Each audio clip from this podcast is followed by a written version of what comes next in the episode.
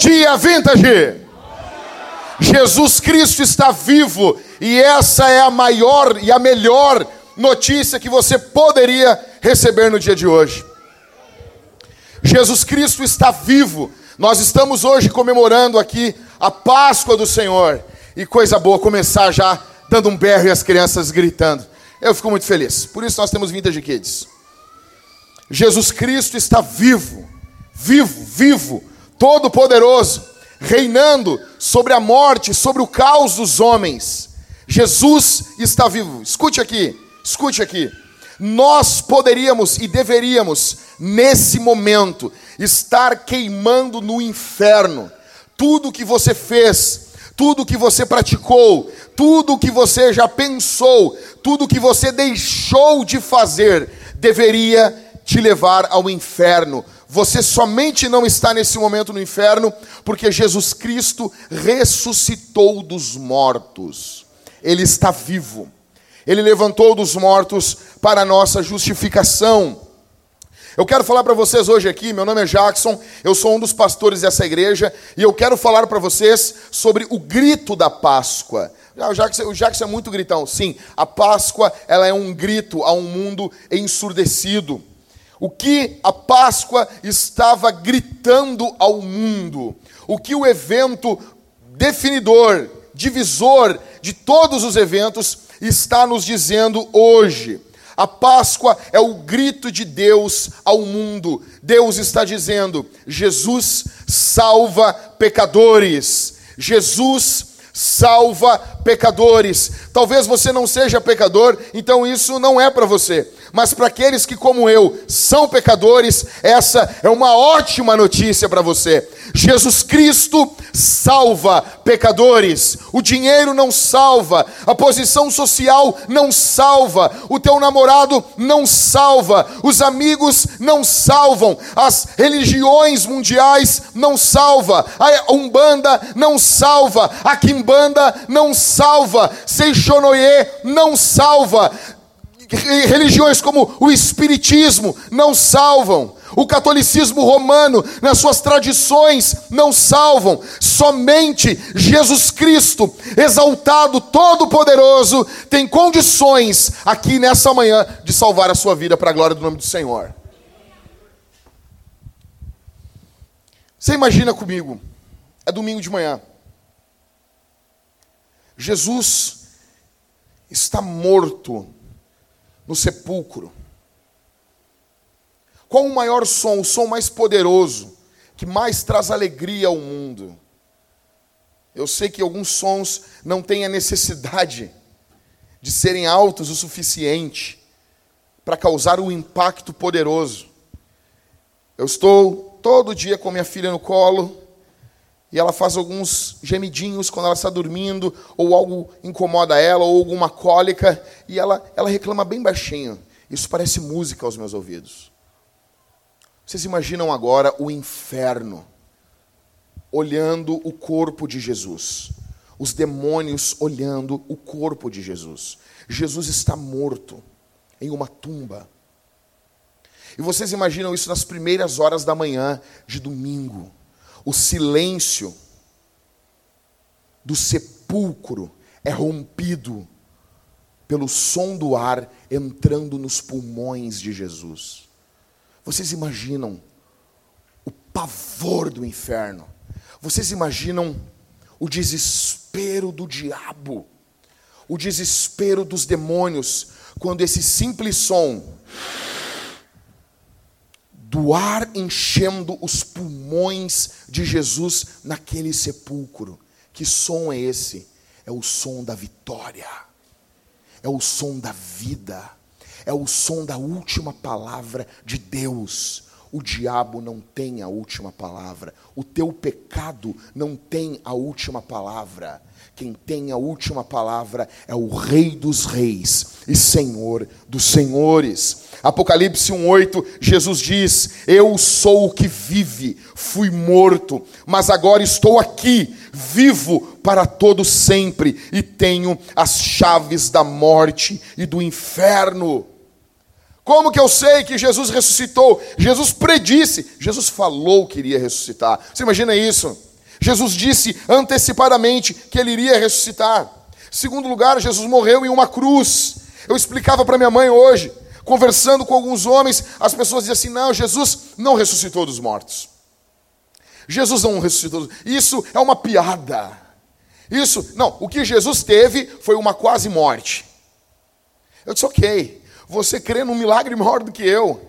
Você está dizendo que Jesus Cristo estava dois dias sem dormir, vinha de uma semana de intenso debate com os fariseus, esgotado física e emocionalmente. Agora ele foi preso, passou uma madrugada agonizando, orando, foi preso, apanhou, foi crucificado, sendo que todas as pessoas morriam. Um legista romano comprovou que ele estava morto.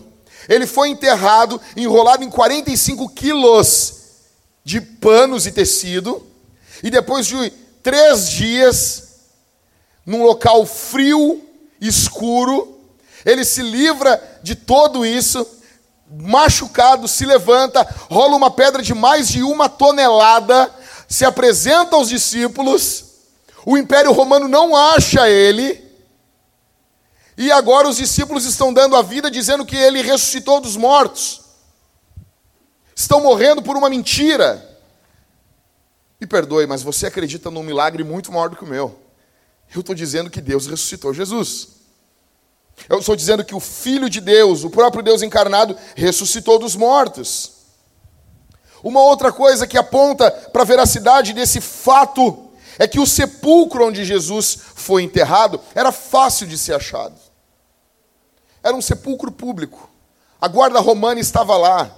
A polícia federal da época, os homens mais treinados da época estavam lá. Quarto, Jesus apareceu fisicamente vivo três dias após a sua morte. Maria o tocou, Tomé o tocou. Jesus comeu churrasco de peixe com eles. Mas isso é invenção dos discípulos. Quem morre por uma invenção? Quem morre por uma mentira? Quem dá a vida por uma mentira?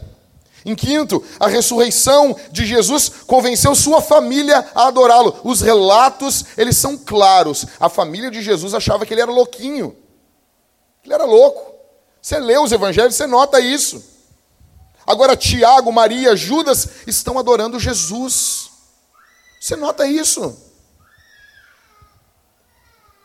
Em sexto, a ressurreição de Jesus foi confirmada por seus inimigos. Olha para mim, gente, vocês nunca viram criança chorando? Olhem para mim. Jesus está vivo. Em sexto, os inimigos se curvam a esse evento. O apóstolo Paulo, que perseguia a igreja. Ok, Jack, mas essas são provas bíblicas. Mas então, olha as provas circunstanciais. A transformação dos discípulos. Esses caras são medrosos. Como eu não estou na cavalo branco, eu não posso usar uma palavra mais forte. Então eu vou usar essa. Eles são bobocas.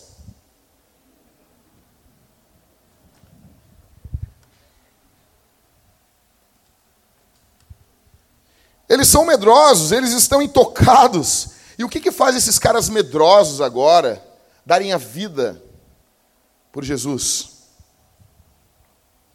Segundo, fidelidade dos discípulos ao Messias. Cara, o Messias que não vence não é seguido. O Messias que não triunfa não é seguido. Terceiro, o caráter dos discípulos. A gente está falando de gente devota, de gente boa, no bom português. Não boa porque não pecavam, não, mas de gente que davam suas vidas para alimentar os pobres, cuidar das viúvas, ajudar os órfãos. Esses caras estão dando a vida por Jesus. Outra coisa que muda é o dia da adoração. Qual era o dia do culto no, em Israel? Se fosse uma mentira, que dia que eles iam colocar a ressurreição de Jesus? O sábado, para ficar tudo direitinho, tudo bonitinho, tudo fechadinho. Mas que dia Jesus ressuscitou? E que dia a igreja do primeiro século, do segundo, do terceiro e até hoje estão adorando Jesus? No domingo, o dia da adoração. Ah, Jack, o dia da adoração mudou. Cara, não só o dia da adoração, tudo mudou. Tudo mudou. Em quinto, o, o objeto da adoração, o alvo da adoração muda. Cara, você sabia o que era para um judeu adorar um ídolo? Somente um fato extraordinário, como a ressurreição, faria com que Jesus fosse adorado pela igreja. Agora Jesus está sendo adorado. Plínio manda uma carta para o governador uh, da época, é um dos documentos uh, mais antigos. E ele manda uma carta e diz assim: eles se reúnem em um dia da semana, não sei ao certo, antes do sol nascer, e eles cantam a esse Jesus como se ele fosse um Deus. Exato. Ele é Deus. Mudança teológica na igreja. A igreja agora, ela vê a Páscoa com outro olhar. A Páscoa tinha uma função, uma visão no Antigo Testamento. Para nós agora ela é sinônimo da vitória, da ressurreição de Jesus. Outra coisa, quem foi que descobriu o túmulo? Quem foi? Mulheres. Vocês acham que se eles fossem, Lucas, se eles fossem inventar uma mentira, Lucas, vocês acham que eles iam colocar mulheres? Eles iam colocar o testemunho de homens. O testemunho de mulheres não tinha valor nenhum no primeiro século. Mas como eles estão relatando algo que é verídico, quem descobriu foram as mulheres. Algumas pessoas até dizem assim: mulher fala tanto que Deus falou assim: não, elas vão descobrir porque elas vão espalhar essa notícia para todo mundo. A pregação da igreja primitiva, cara, são 28 capítulos em Atos dos Apóstolos, 12 falam da ressurreição de Jesus. Aqui eu já quero perguntar uma coisa: tem sido assim nas nossas igrejas? Qual foi a última vez que você ouviu falar sobre a ressurreição de Jesus? Nós ouvimos sobre vitória financeira. Nós ouvimos como conseguir um bom emprego. Tudo isso tem o seu lugar. Tudo isso é legal. Mas a ressurreição de Jesus é muito mais importante.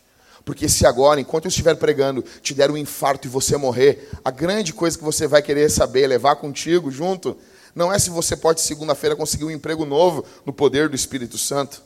Você quer saber se Jesus ressuscitou dos mortos e se os teus pecados foram pagos. Isso é o que importa depois da morte. Nono, o sepulcro não foi venerado. Isso, isso não é estranho? Se Jesus tivesse morrido e não ressuscitado, o sepulcro seria um local de adoração. Não foi. Décimo, o crescimento rápido e extraordinário e o nível de comprometimento da igreja primitiva. Deixa eu dizer uma coisa. Nós, nós essa semana, o Rodrigo, eu, o Everton e mais os dois pastores que, que serão ordenados, temos muito trabalho. Temos alguns confrontos aqui na Vintage. Nós vamos chamar algumas pessoas e vamos explodir algumas, com amor, com carinho. Hoje você confronta uma pessoa, falando como um pastor.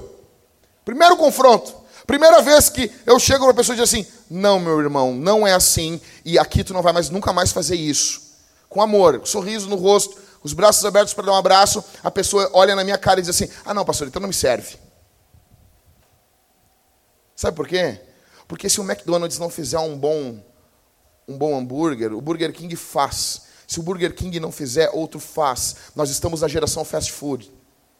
Se a igreja não está moldada a você, você vai embora. Na igreja primitiva não era assim. Para a pessoa fazer parte da igreja, haviam duas perguntas. A primeira era: Você crê que Jesus Cristo é o Senhor? O primeiro credo da igreja é esse: Jesus Cristo é o Senhor, Kyrios, um título dado a César. Os cristãos estavam de, de, de, um ato de rebeldia, dizendo: não é César que é o Senhor, é Jesus.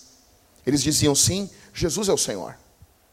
A segunda pergunta da igreja primitiva era: você está disposto a morrer por Ele? Era isso.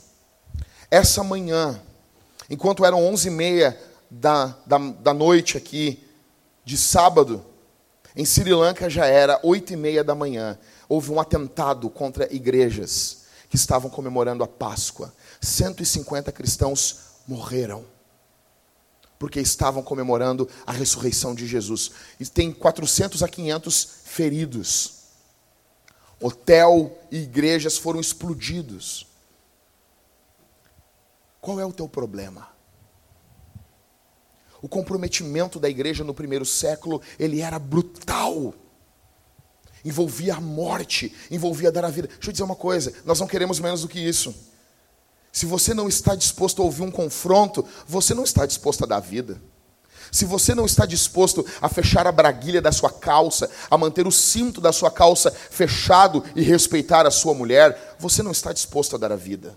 Se você não consegue honrar e respeitar o teu marido, se submeter a ele, minha irmã, você não está disposta a dar a vida pela causa do evangelho. O comprometimento da igreja é algo brutal. OK, mas o que a Páscoa nos diz hoje? O que a Páscoa diz para você e para mim hoje? Tudo bem, Jack, eu concordo, mas o que ela está nos dizendo hoje? Em primeiro lugar, a Páscoa diz que Jesus nos ensinou a verdade. Mateus 28, verso 6 diz: Ele não está aqui, ressuscitou como tinha dito. Jesus disse que ressuscitaria. A Páscoa está deixando claro para nós que crer no Evangelho não é tolice que crer na Escritura não é tolice. Por causa do evento, do, do, da influência do iluminismo, hoje parece que quanto mais dúvida a pessoa tem, mais entendida, mais inteligente ela é. Alguns pastores chegam a dizer assim: não, você tem que, tem que duvidar. Eu acho engraçado. Hoje, quando a pessoa tem muitas certezas, ela é ridicularizada. Hoje é intelectual você ter dúvidas. É tão bonito dizer não sei. Veja bem, eu não sei. Que lindo. As pessoas são aplaudidas. Eu pergunto: ter dúvidas é algo bom? Tudo bem. Mas por que eu não posso duvidar das minhas dúvidas? Eu duvido do evangelho em algum momento, ok, duvidei. Por que eu não duvido dessa dúvida? Por que, essa dúvida é irretocável? Por que, que essa dúvida não pode ser questionada? Por que, que eu não posso fazer perguntas para essa dúvida? Da onde vem essa dúvida? Porque parece que duvidar é algo extremamente cool, inteligente. Nossa, ele faz sociologia. Uau! Ele gosta de ervas. Não! Você talvez está me ouvindo aqui dizendo assim, pastor, as pessoas riem de mim porque eu digo que sou crente. Ah, mas por que, que você não ri delas? Por que não faz isso? Mas junte um número de cristãos e oprima para a glória de Deus. Eles não têm vergonha de dizer que o homem veio do macaco eles não têm vergonha. Eu ia ter vergonha. Como que veio o mundo? Não, o mundo. Imagina só, imagina só se, se, se eu fosse um naturalista. Alguém perguntasse para mim, eu ia me reunir com a minha igreja naturalista e eu ia dizer assim, para o meu pastor naturalista ateu: Eu estou tendo dificuldade de falar, eu tenho vergonha. Por quê? Não, mas é que estão rindo de mim no colégio. Era para ser assim. Por quê? Não, mas veja bem, a gente está dizendo que que não havia nada. E daí, do nada, veio alguma coisa. E daí as bactérias evoluíram. A gente está dizendo que os bois eram baleias. E eles, um dado momento da história, sentiram curiosidade pela terra e saíram. Milhões de anos passaram, as patas cresceram. Eu estou com vergonha. Você pode pedir para o nada me abençoar, para eu parar de ter vergonha. Você pode pedir para alguma coisa aí.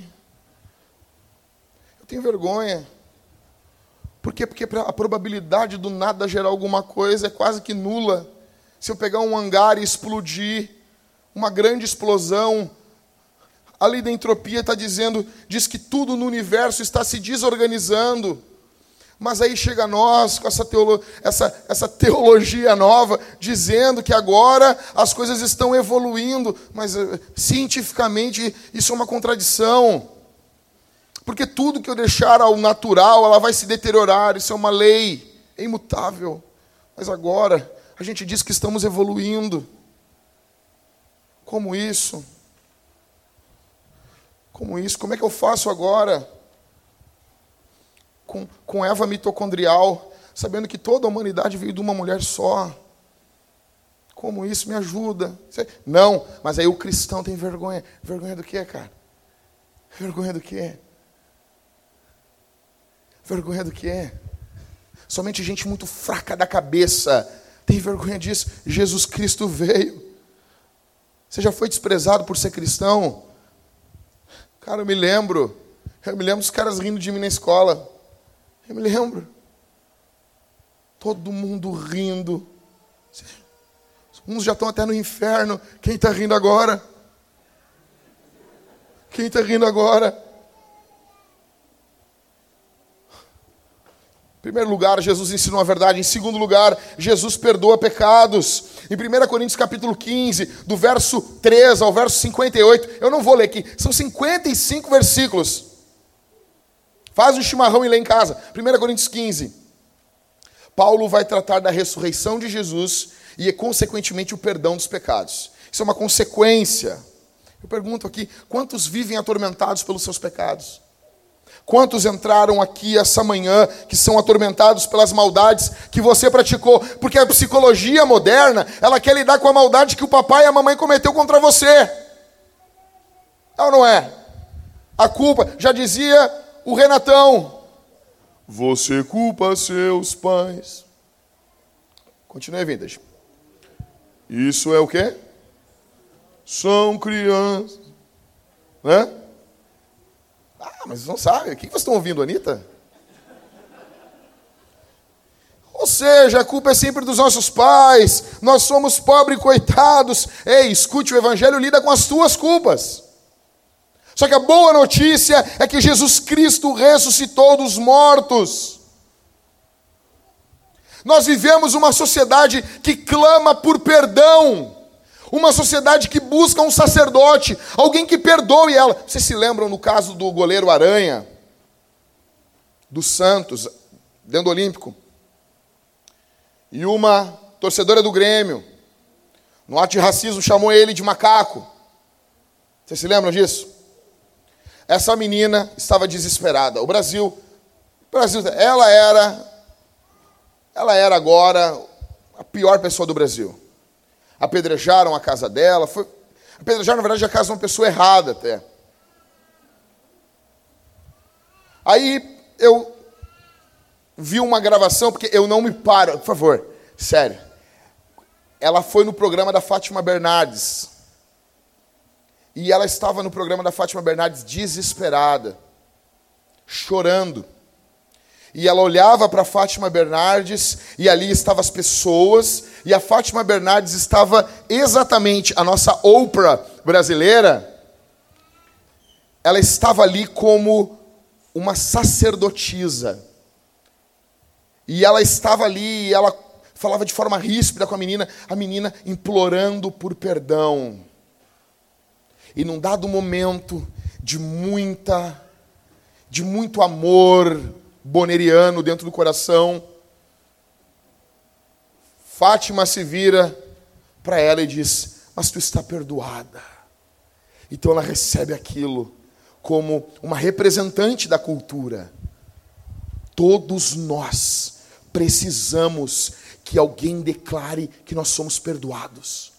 Quem está declarando aqui essa manhã não sou eu, é Jesus Cristo. Jesus ressuscitado dentre os mortos. É a prova que os seus pecados foram perdoados. Pecado é algo muito sério.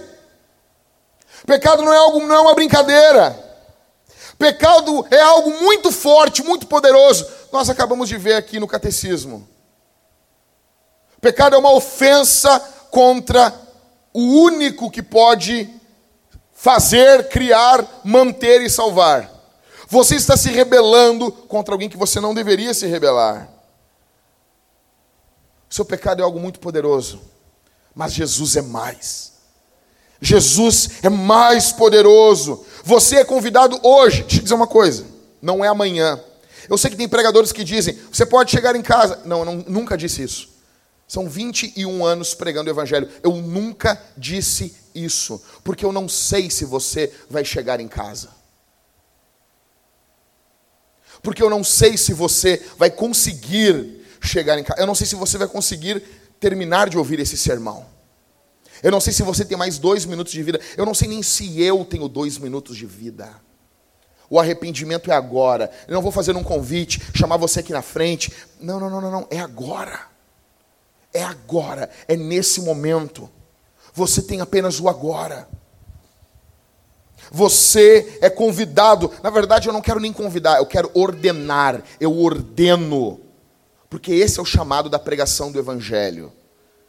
Por que, que mataram João Batista? João Batista não chegou para Herodes. Herodes, eu gostaria de te convidar para ir na nossa igreja, conhecer nossa programação.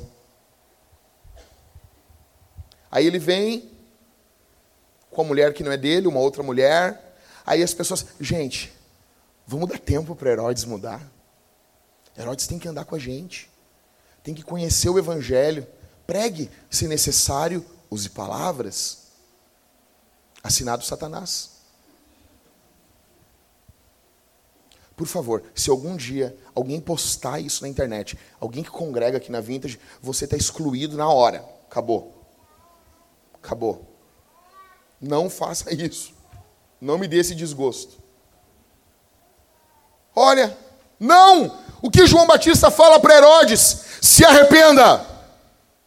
O grito do Evangelho para você aqui essa manhã é esse. Jesus não negociou com a morte, ele a venceu. Jesus não negociou com os demônios, ele os venceu. Você acha que ele está aqui essa manhã para negociar com você?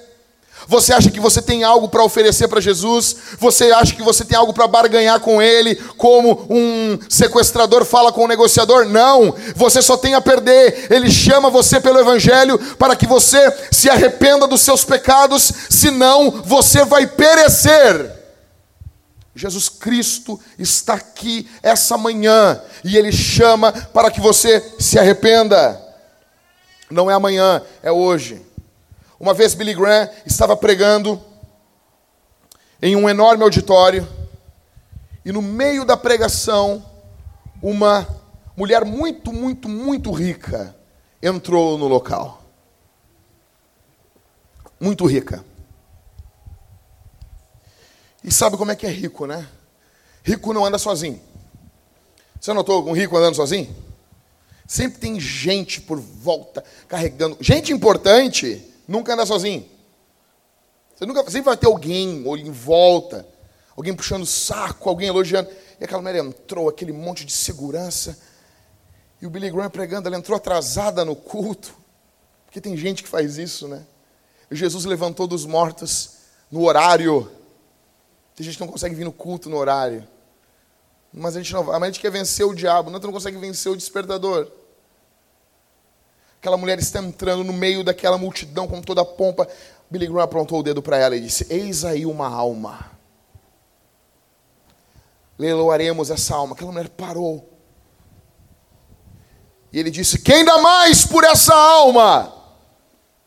E ele mesmo interpretando disse: Eu dou. Qual é o teu nome? O mundo.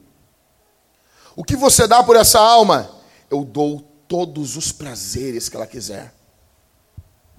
Eu dou para ela todo o dinheiro que ela quiser, todas as glórias. Eu dou a ela todos os elogios, tudo que ela quiser. E depois, depois eu dou uma velhice para ela, com todo o meu conforto, com tudo do bom e do melhor. E depois, e depois a morte. E depois, eu sou o mundo, eu só trato das coisas dessa vida. Não, não, não, não, não, não, não. Muito pouco. Quem dá mais por essa alma? Eu dou mais. Quem é você? Satanás. O que você dá por essa alma? Dou tudo o que o mundo dá. O mundo é meu servo. Tudo o que o mundo dá, eu dou. E o que você dá mais? Eu dou uma companhia após a morte dela. Estaremos juntos eternamente. Não, não, não, não, não, não. Quem dá mais por essa alma? Eu dou. Qual é o teu nome? Jesus Cristo de Nazaré. O que você dá por essa alma? A minha vida, o meu sangue, o meu amor, o meu perdão, a minha justificação, a minha graça. O que você dá mais por ela? Eu levantei de uma tumba há dois mil anos atrás, eu dou vida plena para ela. O que você dá mais? vida após a morte, vida eterna, vida comigo, junto comigo e no seio do meu Pai. Jesus Cristo está aqui essa manhã. Você só tem três opções: o mundo, o diabo ou Jesus. Quem é o dono da tua alma? Quem é o dono? Você precisa de perdão dos pecados. Em terceiro, o que a Páscoa está nos dizendo? A Páscoa diz que Jesus, Jesus justifica o ímpio. Presta atenção aqui. Romanos 4,25 diz: Porque ele ressuscitou para a nossa justificação. Você tem noção que é isso?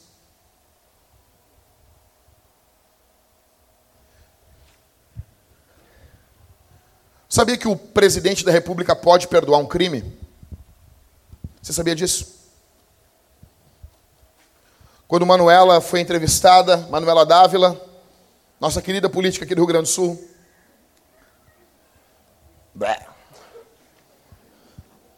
Quando ela foi entrevistada, o que ela disse? Que ela iria perdoar os crimes do ex-presidente Luiz Inácio Lula da Silva. Ela tem poder para isso? Tem. Perdoar, você tem poder de perdoar, você também pode fazer isso. Você pode perdoar. Agora, justificar, só Deus. Justificar, só Deus. Nem o homem mais poderoso desse mundo pode fazer isso. O que, que é justificar? É tornar justo é colocar a pessoa em uma posição como de alguém que nunca cometeu crime e pecado algum. Justificar é conferir justiça. O que houve na ressurreição de Jesus é que Jesus, ao sair da tumba, Deus, nesse ato, estava dizendo ao mundo: a pena foi paga. Por que, que Jesus não continuou morto? Hoje de manhã, o Pedro e eu estávamos correndo. E eu estava ouvindo Lecry, um hip hop muito alto no fone, e eu pensando na ressurreição de Jesus, quase botando os bofs para fora. E eu pensando. E num dado momento eu me lembrei de Romanos 6:23. Porque o salário do pecado é o quê? Mas o dom gratuito de Deus é a. Ou seja, quem peca tem que morrer, correto? Jesus pecou? Essa é uma das razões porque a morte não conseguiu segurar ele. Porque não tinha como, porque ele nunca pecou. Essa é uma das razões porque ele teve que se entregar à morte. A morte não tinha como ter alcance. A morte só tem alcance a pecadores. Jesus não é pecador. Então a morte não conseguiu segurar ele por muito tempo. Não consegue. Um ser santo, a morte não segura. Então, quando Jesus ressuscita dos mortos, é a mesma coisa que um ladrão saindo da prisão. A pena foi paga, a porta da frente da prisão se abre e ele sai. Jesus pagou a pena não pelos seus, mas pelos nossos pecados. Quando a porta da tumba se abre e Jesus sai poderoso e triunfante, Deus estava dizendo para a sua igreja: foi paga a pena. O pecado foi pago. Agora Lutero vai nos dizer que tudo, todas as obras de justiça de Jesus estão conferidas e imputadas. Presta atenção nisso aqui. O termo é imputação. Isso aqui é fundamental. A justiça de Cristo, ela não é interna em nós. Ela é externa. Interno é a santificação. Isso é a grande diferença nossa dos católicos. As pessoas pensam assim, que a nossa grande diferença é, é as imagens. Não. Nossa grande diferença é a justificação. Você presta atenção nisso, cara. Por causa disso aqui, é por isso que nós somos cristãos. Porque Jesus Cristo ressuscitou dos mortos. Agora tudo o que ele fez, olha aqui para mim, gente, eu não quero ninguém. Gente, olha para mim aqui, por favor. Faz de conta que é domingo de Páscoa. Tudo que você lê sobre Jesus na Bíblia, Tudo que você lê sobre Jesus na Escritura, tudo que Jesus fez, tudo que Jesus fez, pensou, pregou, agiu, tudo isso está na sua conta agora, é seu. É como se Deus estivesse olhando para ti, Jéssica, para ti, Rodrigo, e estivesse dizendo assim: quando Jesus curou, foi vocês que curaram. Uma pessoa boa que vem ao mundo, não peca, e cura uma pessoa, essa pessoa não tem um mérito? Ela não tem algum mérito? Tem. Tudo que você lê sobre Jesus, quando você vai lendo a história de Jesus, você vê, nossa, isso aqui daria mérito para a pessoa. Todos esses méritos da vida de Jesus estão sobre você agora. Você tem noção do que é isso? Não é que você perdeu a natureza pecaminosa, ou seja, ele tira os pecados com perdão. Mas você não ficou zero bala agora. Não, eu só perdi os pecados. Então agora eu sou como uma pessoa que nunca pecou. Não. Ele retira os seus pecados, Michael. Ele retira os teus pecados. Christopher, ele retirou os teus pecados. E agora ele pegou os méritos dele. Tudo que ele fez de bom, tudo isso que gerou méritos diante de Deus, agora está sobre você. Isso é justificação. Não custa um real, não custa um dólar, não custa nada. Em quarto, o que, que a Páscoa nos diz? A Páscoa nos diz que eu não só sou justificado, mas a Páscoa diz que eu tenho uma nova vida.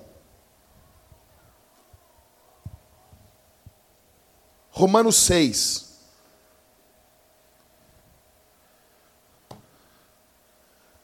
Romanos 6 vai traçar um paralelo entre a velha e a nova vida. A velha vida, vocês vão ver daqui a pouco no batismo, quando nós imergimos a pessoa nas águas, do mesmo modo que Jonas foi mergulhado nas águas, nas águas do juízo divino e depois nós retiramos essa pessoa do mesmo modo que Cristo levantou da morte. Paulo está dizendo em Romanos 6, cara, isso aqui deveria mudar a tua vida. Paulo está dizendo assim: a morte de Cristo está identificada agora com a minha velha vida, com o meu velho modo de agir. A ressurreição de Jesus está agora identificada com a nova vida que eu tenho em Cristo. Ou seja, cristãos são pessoas que nasceram de novo. Quais são os seus novos hábitos? Quais são os seus novos desejos? Você deseja aquilo que você odiava e você odeia aquilo que você desejava? Nós não apenas fomos justificados, nós fomos regenerados uma nova criação. Cara, novos afetos, novas vontades, novos amores, um ódio. Vai nascer um ódio dentro de você. Cristão tem ódio pelo pecado. Cristão vai odiar o pecado. Eu conselhei um, um, um rapaz ontem, e ele me contando que ele teve contato com pornografia. Ele contou que fazia muito tempo que ele não tinha. E ele contando para mim. E quando ele disse assim, ele falou para mim assim: então eu peguei meu celular. Eu estava com muita curiosidade, pastor. Com muita curiosidade, eu peguei meu celular e quando eu cliquei no vídeo, eu me assustei com aquilo, eu larguei aquilo. Uma nova vida. Eu disse para ele: Tu é uma ovelha. Frágil, mas tu é uma ovelha. E quem é cristão, o pecado assusta. Pecado é algo terrível. Você tem às vezes momentos de fraquezas? Pode ter. Mas você vai vencer isso em nome de Jesus. Você vai triunfar sobre isso. Se você é cristão mesmo, você pode estar afundado nesse momento no pecado. Você vai buscar ajuda entre os irmãos. Você não vai esconder isso uma prova de alguém que serve a Deus. Ela busca ajuda, porque o pecado o assusta, porque agora ele tem uma nova natureza. Em quinto, o que a Páscoa nos diz? A Páscoa nos diz algo muito sério. Ela nos diz que Jesus vai julgar esse mundo. João 5, do 16 ao 30, Jesus liga a sua ressurreição ao juízo. Ele diz: Se eu ressuscitar, vou julgar esse mundo. Deixa eu dizer uma coisa para vocês. A nossa Suprema Corte é uma piada. É uma piada. O nosso sistema judiciário é uma piada. Os nossos advogados no Brasil, muitos são uma piada. Dizem o quê? Estamos cumprindo as leis e riem de forma debochada. Deixa eu dizer uma coisa para vocês: os nazistas também estavam cumprindo leis. Os nazistas também, quando eles foram julgados pelo, por um comitê internacional, por um tribunal internacional, o, a forma que eles se defendiam é: estamos cumprindo leis. Tudo isso era lei. O que foi dito, o que foi usado como, como fator determinante da condenação daqueles nazistas foram há uma lei universal dentro do ser humano, há uma lei moral dentro do ser humano. Não importa o que a lei brasileira diga, a lei do Senhor vai acima disso. O nosso país está afundado na corrupção. A corrupção está no nosso DNA. Então se para, se paga juiz, se paga advogado de defesa, se paga promotor, se corrompe, se compra, se vende influências. Deixa eu dizer uma coisa. Como diz o Lecrae, dinheiro é apenas papel. Dinheiro não compra o Senhor. Jesus Cristo vai julgar esse mundo. A Páscoa nos diz isso. Deixa eu dizer isso para você. Algumas pessoas que estão aqui essa manhã irão para o inferno. Algumas pessoas que estão aqui essa manhã possuem pouco tempo de vida. Algumas pessoas que estão aqui essa manhã encontrarão Cristo como um juiz e não como um amigo. Ele vai julgar esse mundo. Ele disse que ressuscitaria e ele ressuscitou. Ele disse que julgaria o mundo e ele vai julgar. A mamãe, o papai não vai defender você diante do tribunal do Senhor. Dinheiro não vai pagar. Ninguém terá condições de parar a mão que vai decretar a tua condenação eterna. Hoje, Jesus Cristo é um advogado. Amanhã ele será um juiz.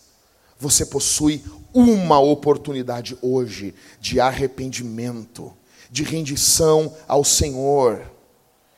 A boa notícia é que Cristo perdoa hoje. É que há oportunidade hoje. Em sexto, o que, que eu aprendo com a Páscoa? O que, que a Páscoa me diz? A Páscoa me diz que eu devo viver em missão. Você cristão que está aqui me ouvindo, a Páscoa nos mostra que os discípulos que caminhavam no caminho de Emaús, quando eles encontraram com Jesus ressuscitado, o que eles fizeram? Eles estavam indo para Emaús. Eles estavam indo embora de Jerusalém. O que, que eles fizeram? Era tarde, você se lembra da narrativa? Lucas capítulo 24. Eu sei que você fez a lição de casa. Eles estão indo, Jesus faz menção de ir adiante. Eles dizem: Fica, Senhor, já se faz tarde. Luiz de Carvalho já cantou muito para nós isso. Quantos aqui já não ouviram? Fica, Senhor, faz tarde. Tens meu coração faz em mim morar eternamente. Fica, Senhor, meu Salvador, a sombra da noite. Né? Quantos não cantamos isso? Caminho de Emaús. Jesus faz menção de ir, ele diz: Fica, Senhor. Aí no partir do pão eles reconhecem que é Jesus. É tarde, é perigoso. Mas agora eles se encontraram com o Cristo ressuscitado. Eles param, Jesus some do meio deles e eles olham um para o outro assim. Quando ele falava as palavras, as escrituras pelo caminho, não nos ardia o coração. Eles se levantam naquela noite perigosa e vão para Jerusalém e contam a notícia da ressurreição para todos os irmãos. Escute isso. Se você teve um encontro com o Cristo ressuscitado, os seus pés serão rápidos para proclamar a salvação. Você, deixa eu dizer uma coisa. Pastor, eu tenho muito medo de pregar. Eu acredito em gente que tem. Eu acredito. E eu não nego que o teu medo pode ser gigante. Mas o fogo do Espírito, o fervor que arde no teu coração, ao ter contato com o Cristo ressuscitado, é maior do que o medo. Eu não vou dizer, talvez você tenha medo até o dia da volta de Jesus. O que eu faço, pastor? Vai com medo mesmo. Vai com medo mesmo. Mistura a fé com medo, dá uma liga, coisa mais linda. A fé ela fica super bem com medo, é que nem uma moda, sabe? Existem roupas que você usa uma com as outras. Você tem um estilo, a Renner tem todos. Você compra uma roupa lá, 95 mil pessoas em Porto Alegre têm igual. Você se acha super esperto. Você vai numa festa com uma roupinha da CA, todo mundo tem igual. Né? Se são mulheres, elas vão ficar em cantos opostos da festa. Se são homens, eles vão se abraçar e bater foto. É ou não é isso? É isso. E vão ainda botar no Facebook, dupla sertaneja. Porque combinou. A fé combina muito bem com medo. Junta, junta. É demais prega o evangelho. Prega, sai assim. Para quem que eu posso pregar o evangelho hoje? Vai na rua, grita, Jesus Cristo ressuscitou dos mortos. Eu encontrei um rapaz uma vez caminhando no centro de Porto Alegre. Rapaz caminhava com uma, com uma bombacha, uma alpargata, uma guaiaca, um chapéu, uma, uma camisa polo, e ele caminhava com uma Bíblia pelas ruas de Porto Alegre, e ele gritava assim: o reino de Deus está próximo. Arrependam-se, pecadores. E eu olhei, aquele cara passou por mim assim, né? E ele, o reino de Deus está próximo. Arrependam-se, pecadores. O reino de Deus está próximo. Assim. Eu corri até o cara, não, não vou perder esse cara aí. Assim, e aí, meu? Eu pensei que ele ia falar comigo. E aí, meu irmão? Ele assim, tudo bom? Como é que tá? Eu, oh.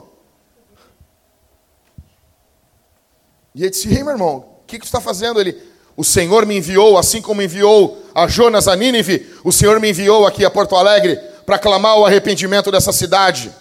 Eu, onde está o peixe? Demais. Aí alguém vai dizer, aí vai vir os teóricos da missão. Não, mas veja bem, quantos se converteram, negão? Quantos se converteram, eu não sei. Mas no dia do juízo, vai aparecer esse cara no telão e Deus vai dizer: Eu mandei alguém pregar para ti e tu não se arrependeu. Você pode chegar e dizer assim depois desse culto: Esse pastor é louco, ele é louco, eu concordo contigo, eu sou louco. Eu prego em enterros e quero bater nas pessoas, eu sei disso. Eu sei disso que eu tenho que me tratar, eu sei disso, mas eu sei de uma coisa: Jesus Cristo está vivo e ele chama você ao arrependimento aqui. Você não vai ter como chegar na eternidade e dizer: Não, não, não, não, não. O pregador que você mandou, Senhor, ele não era muito do meu agrado. Eu vou dizer: Ok, mas ele era do meu. Eu te chamei de forma clara ao arrependimento. Você está entendendo o que eu estou dizendo aqui? Em sétimo e último, o que, que a Páscoa nos diz? A Páscoa nos diz que nós temos esperança. A Páscoa nos diz que, embora embora crises aconteçam, angústias assaltem a nossa vida, a última palavra não é a de sexta, a última palavra é a de domingo. Jesus Cristo está vivo, reinando sobre o cosmos. Como dizia Abraham Kuyper, não há um centímetro no universo que Jesus não diga é meu, é dele é dele. Como dizia Lutero, que embora a vida vá, com nós Jesus está. Lutero dizia: Nós estamos com os olhos fixos na eternidade, nós não compramos moradia nesse mundo, nós apenas alugamos as coisas, nada de fato é comprado por nós, mas sim emprestado ou alugado. Antes, nós caminhávamos em tristeza, em angústia. Hoje o nosso ânimo mudou. Antes, o nosso caminhar era o caminhar da sexta-feira, era o caminhar da morte, era o caminhar angustiante das trevas. Mas a vida não encerra na sexta. Jesus ressuscitou dos mortos. Deixa eu dizer uma coisa para você. Tem uma avó minha, a mãe do meu pai, Rosinha. O nome dela não era Rosa, é Rosinha. Porque quando ela nasceu, ela era rosadinha. E daí disseram, ela, ela, é, ela é Rosinha, né? Botaram o nome dela de Rosinha. Servia Jesus, amou Jesus. Está enterrada no cemitério Jardim da Paz. Toda vez que eu prego no Jardim da Paz, eu me lembro dela. E principalmente quando eu prego com, pra, em funerais de cristãos ali, eu me lembro da morte da minha avó. E eu sempre fico pensando, eu olho para aquela pessoa que está no caixão ali, muita dor, muita tristeza, mas eu sei que servia a Deus, e eu sempre penso assim: vai ressuscitar junto com a minha avó. O que eles vão falar no momento da ressurreição, no primeiro momento? Você imagina isso? Você imagina isso, nós chegando na eternidade dizendo: Eu preguei no teu enterro. Que fenomenal isso. Cara, o Wayne Gruden ele fala uma coisa, a Bíblia diz em Hebreus, acho que é capítulo 13, se não me engano, que alguns acolheram anjos na sua casa, sem saber. A gente pensa que anjo tem asa, né? Oh, uma asa. O único lugar que aparece uma fi figuras voando assim é em Isaías, e são serafins, são seres angelicais, eu sei, eu fiz o meu dever de casa. Mas a Bíblia diz que esses anjos são acolhidos por nós. Você imagina nós chegando na eternidade agora. Imagina, Éder, chega na eternidade e daí tu encontra um cara, um Rafael da vida. E o cara, o cara é um anjo. Mas tu era um anjo. Sim. Tu me acolheu. Você imagina chegando lá e diz assim, cara, eu preguei o evangelho para ti. Você imagina chegando lá por que, que vai ter isso? Por que, que nós vamos nos encontrar com aquelas pessoas que partiram? E deixa eu dizer uma coisa: a gente às vezes tem assim, não, essa vida era melhor, não era. Essa vida, nós tínhamos problema de relacionamento, o pecado se envolvia no nosso meio, a eternidade vai ser muito melhor. Nós teremos uma comunhão muito mais profunda com os nossos entes que partiram, porque Jesus Cristo ressuscitou dos mortos. Eu sempre digo isso nos enterros. Nós não estamos dizendo adeus, nós estamos dizendo até logo. Até logo. O domingo da ressurreição sempre será a última notícia para todas as nossas crises. Eu não sei o que você está passando aqui essa manhã, mas uma coisa eu sei: Jesus Cristo ressuscitou dos mortos. Eu encerro com o poema sobre a sexta-feira. Jesus está orando, Pedro está dormindo, Judas está traindo, mas o domingo está chegando. É sexta-feira, Pilatos julgando, o conselho conspirando, a multidão difamando, mas eles não sabem que o domingo está chegando. É sexta-feira, os discípulos estão fugindo como ovelhas sem pastor. Maria está chorando, Pedro está negando, mas eles não sabem que o domingo está chegando. É sexta-feira, os romanos batem em meu Jesus, eles o vestem de escarlate, eles o coroam com espinhos, mas eles não sabem que o domingo está chegando. É sexta-feira, veja, Jesus caminhando para o Calvário, seu sangue pingando, seus pés tropeçando, sobrecarregado está em seu espírito. Mas você vê, é só sexta-feira, o domingo está chegando. É sexta-feira, o mundo está vencendo, as pessoas estão pecando, o mal está sorrindo. É sexta-feira, os soldados pregam as mãos do meu Salvador na cruz, pregam os pés do meu Salvador na cruz. E então eles o crucificam ao lado de criminosos. É sexta-feira, mas deixe-me dizer uma coisa: o domingo está chegando. É sexta-feira, os discípulos estão questionando o que aconteceu com seu rei. Os fariseus estão celebrando que seu plano astuto foi alcançado com sucesso. Mas eles não sabem, é apenas sexta-feira. Mas o domingo está chegando. É sexta-feira, ele está pendurado na cruz, sentindo-se abandonado por seu pai, deixado sozinho e morrendo. Pode alguém salvá-lo? É sexta-feira, mas o domingo está chegando. É sexta-feira, a terra treme, o céu escurece, meu rei entrega o seu espírito. É sexta-feira, a esperança está perdida, a morte ganhou, o pecado conquistou e Satanás apenas ri. É sexta-feira, Jesus é enterrado, soldados montam guarda e uma pedra é rolada no sepulcro. Mas é sexta-feira, só é sexta-feira, o domingo está chegando. Eu encerro dizendo que Jesus está aqui para salvar você. Jesus está aqui. Você não tem uma outra oportunidade. Eu estou falando para você. Jesus Cristo chama você aqui essa manhã para que você se arrependa pelos seus pecados. A ressurreição de Cristo deve ser o centro, o evento central da sua vida. Eu gostaria muito, nesse momento, que nós ficássemos de pé.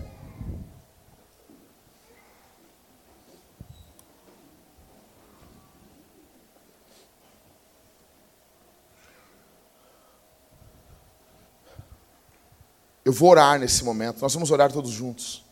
Eu quero que você se arrependa dos seus pecados. A banda já vai passar aqui em cima. Agora. Já vai subir agora. E nós vamos cantar logo após eu encerrar essa oração.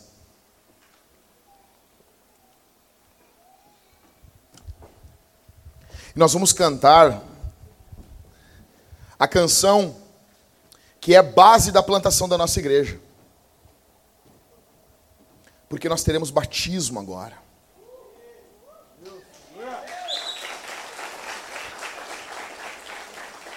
Eu sei que nos nossos dias, eu sei muito bem que nos nossos dias, as pessoas confessam Jesus vindo à frente, levantando a mão, só que isso está errado. Jesus deu uma forma para que as pessoas confessem o seu nome. E a forma é que as pessoas se batizem, sejam batizadas. O que vai ocorrer aqui? Deixa eu dizer uma coisa. Olha para mim aqui, gente, atenção aqui. O que que toda festa é um culto? Não, mas todo culto é uma festa. O que o que faremos aqui? Nós estaremos unidos Fecha os mix por enquanto. Nós estaremos unidos aos anjos. Nós estaremos unidos. A Bíblia diz que quando um pecador se arrepende, a festa no céu. Escute isso. Nós vamos nos juntar ao céu nesse momento. Nós vamos celebrar a ressurreição de Jesus. Nós temos, teremos o batismo de seis pessoas. Tem irmãos que vão batizar, e, e, eles que vão batizar estão super nervosos, eles nunca batizaram ninguém. E aqui na Vintage, quem batiza não são só os pastores, são todos os crentes. Nós não vamos participar da ceia agora. Nós vamos orar, a banda vai começar a cantar, e os irmãos virão à frente, e nós batizaremos com calma, um a um. E eu quero que você cante como nunca você cantou em toda a sua vida. Eu quero que você exalte o nome do Senhor. Feche os olhos. Feche os olhos. Comece a orar. Comece a orar. Comece a orar. Feche os olhos.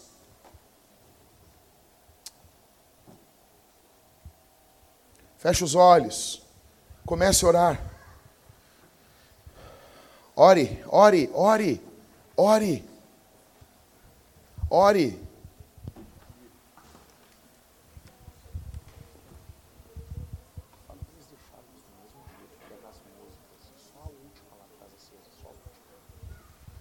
Senhor, nós te agradecemos pela tua palavra.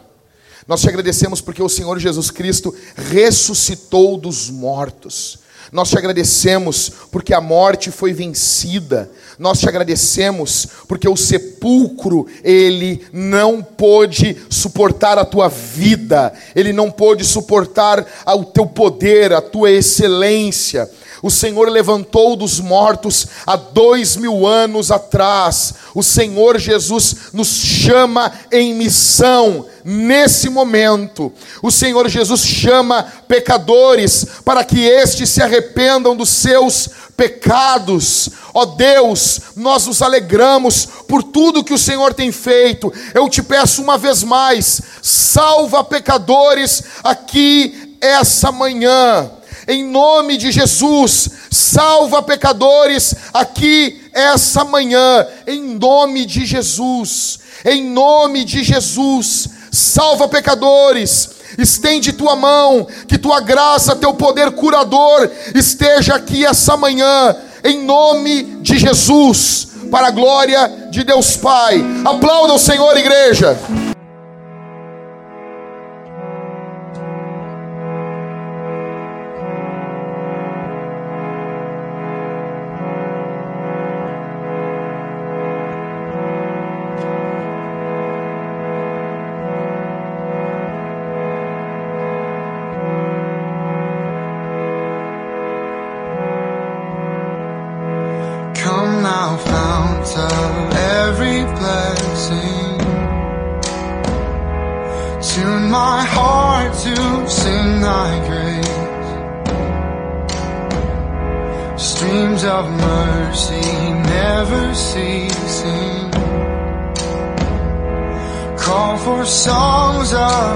loudest praise.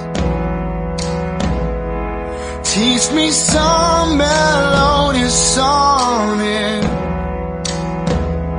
sung by flaming tongues above. Praise the mountain fixed upon it, Mount of God's unchanging love. Here I raise my Ebenezer. Hither